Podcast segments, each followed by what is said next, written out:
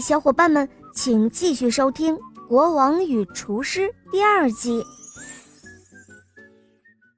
年轻的厨师听到女朋友说婚事要告吹，他吓得一身冷汗，心里想：“啊，怪不得国王说有些人很不讲道理，反目成仇，果真如此啊。”年轻的厨师想到他和女友情深似海，马上就要结婚了。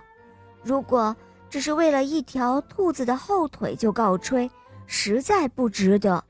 想到这里，厨师赶忙拦住了女友。他说：“哦，亲爱的，别生气，我割下一条兔子后腿给你吃就是了。”他的女朋友听了之后，这才转怒为喜。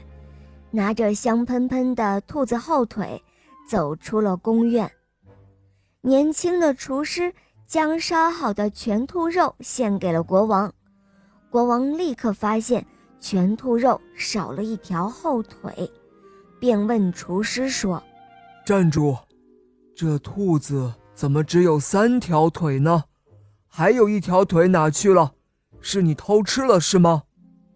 厨师吓得。赶忙跪在地上，他说：“启禀陛下，当初您没有看清楚，您射死的这只灰白兔子，本来就只长了三条腿。”胡说！世上哪有三条腿的兔子呢？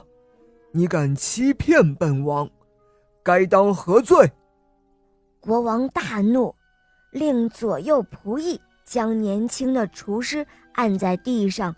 重重的打了四十下。